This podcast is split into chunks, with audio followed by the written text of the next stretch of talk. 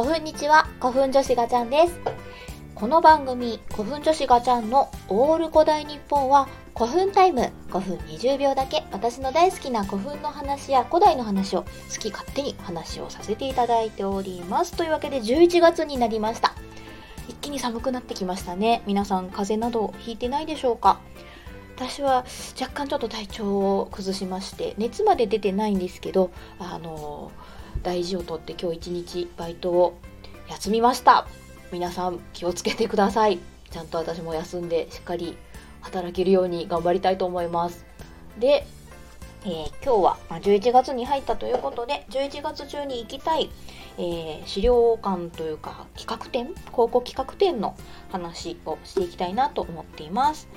まずですねこれ急いでいかないといけないのが明日11月3日までなんですよね。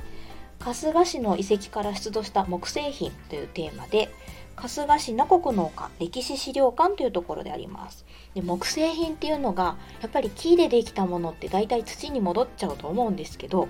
あのこう低い土地だったりとかすると水が溜まっていてそこの中にあのそこの地層に埋もれていたものがあの木製品木製品にこう水が入った状態で見つかるみたいなのがあるんですけど詳しく説明できなくてごめんなさい。そういうのがあるんですけどでこれらが一堂に展示されているという。大体ですねこういうのってあんまりこう展示されてなくて収蔵庫の中に保管されているよっていうことが多いんですけどこの企画展では普段特別収蔵庫に保管されていて見ることができない木製品も公開していますっていうことなので明日11月3日で時間は入館16時半までになりますので行ける方私もできれば行きたいんですけどね。あのこちらおすすめです。行けたらまたあの報告したいと思います。で続いて私もう一個気になるのが大野城市。大野城心のふるさと館。発掘された大野城市の遺跡展っていうのがまだもうちょっとある。これ10月6日から始まってたんですけど今月の末の11月29日日曜日までやってます。大野城心のふるさと館すごくいいのが1階にですねカフェがありまして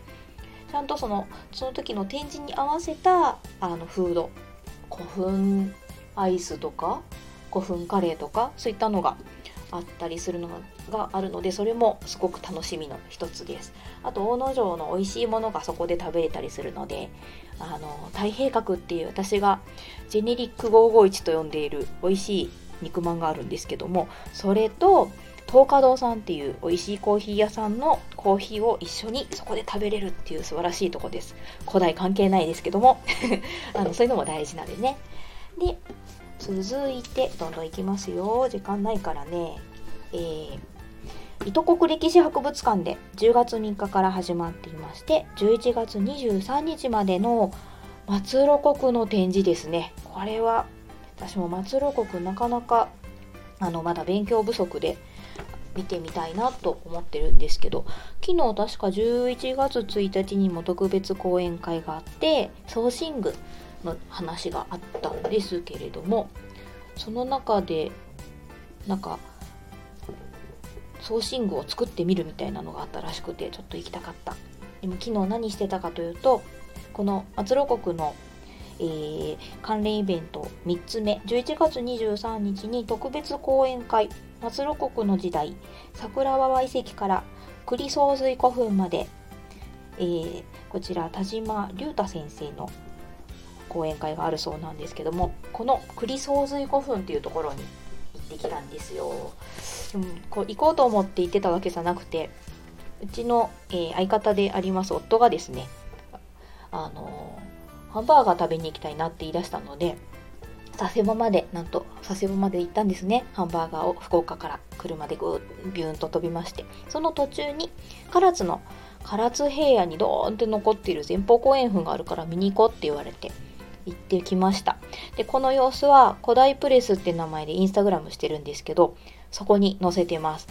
めっちゃ筋肉痛になった。あのなんで筋肉痛になったかは古代プレスインスタグラムを見ていただけるとわかるかと思います。すっごい飛んでるんでね。でこれあの独立給料なんだと思うんですけど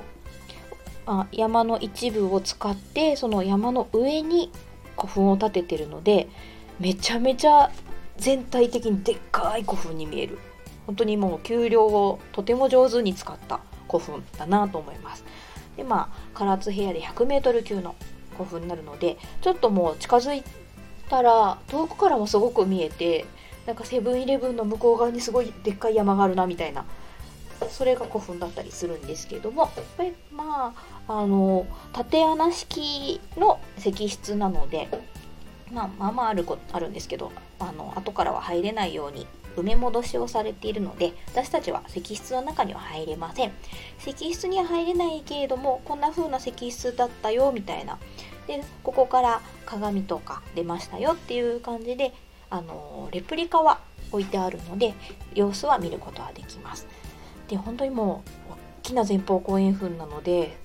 登るのが大変。ちょっとした登山みたいな感じ。でその山のような古墳に登りましてめちゃめちゃ景色もいいんですよね。横に流れる川も綺麗だし。で、まあ、住宅街がザーッと並んでるんですけどなんかちょっとこう空飛んでるような気分になるような景色が楽しめますのでもし近くに行かれた方は駐車場も完備されてるのでぜひ行ってみてほしいな。でそんな話をね松露国でするそうなんですけれどももうかぶっちゃった11月23日。あの岩戸山古墳八女市の岩戸山歴史文化交流館祝いの里ですね。の開館5周年記念事業。石製表食品の変遷っていうのがありましてまあ石人石馬がずらっと並んでるもともとずらっと並んでるんですけれども今回初めての、えー、女性の石人で背中に子供をおぶっている道南山古墳群から出土した、えー、の石人がこう目玉となっているんですけれどもこれが10月10日から始まっていて今月末の11月29日日曜日まで。で途中11月23日にですね私の大好きな、えー、古墳作家ひたすら古墳をめでる会社さんの岩戸山古墳の形のキーホルダーを作ろうっていうワークショップがあるとさっき聞いたばっかりなんですよね。かぶったかぶる。もうほんと悔しい。まあどっちを選んだかは後々ね報告したいなと思いますけれども。こういうことがあるから本当この時期悩ましい。で続きまして私もうすでに行きましたが世界遺産の謎にし、ま、迫る宗像祈り暮らし交わりといってあの福岡にあります五感共同での、えー、連携展覧会というのがあります。これがまだちょっと時間ありますけど12月23日までで宗像大社の新宝館というところ海の道宗像館。で福津市歴史資料館。そして九州歴史資料館九州国立博物館の5つでやってます。でそれぞれの場所に、えー、クイズがありましてそのクイズに全て答えてあのクイズラリーみたいなのがあるんですけど答えてなんかキーワードを導き出すとプレゼントがもらえるよっていうのがあります。応募締め切りは12月25日のクリスマスまでですね。私はもうすでに出しましたので当たることをあの信じて病んでおりません。あとですねもう8分過ぎてる、えー、埋蔵文化財センターがこの間行ってきたばっかなんですけど企画展新発見速報展発掘された福岡。で都市化が進みます。住宅街の中で発見された古墳や意外な場所から発見された出土品などを紹介します。こういうの一番好き。めっちゃ気になります。で福岡はねあの上書き都市と言われまして本当に昔から同じ場所に住み続けているっていうのがあるので掘れば掘るほどこう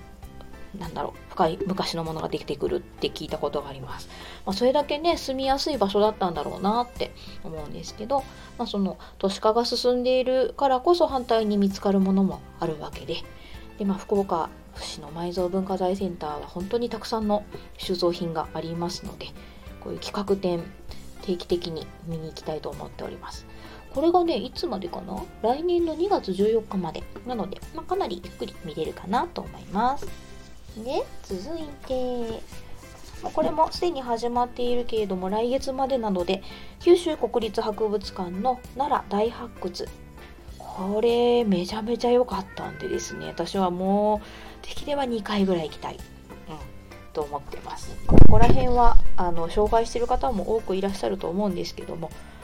当にねあの見たことない合わせ勾玉とか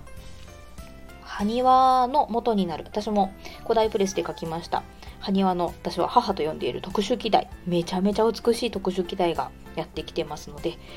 実際に見ていただくのが一番いいかなと思います。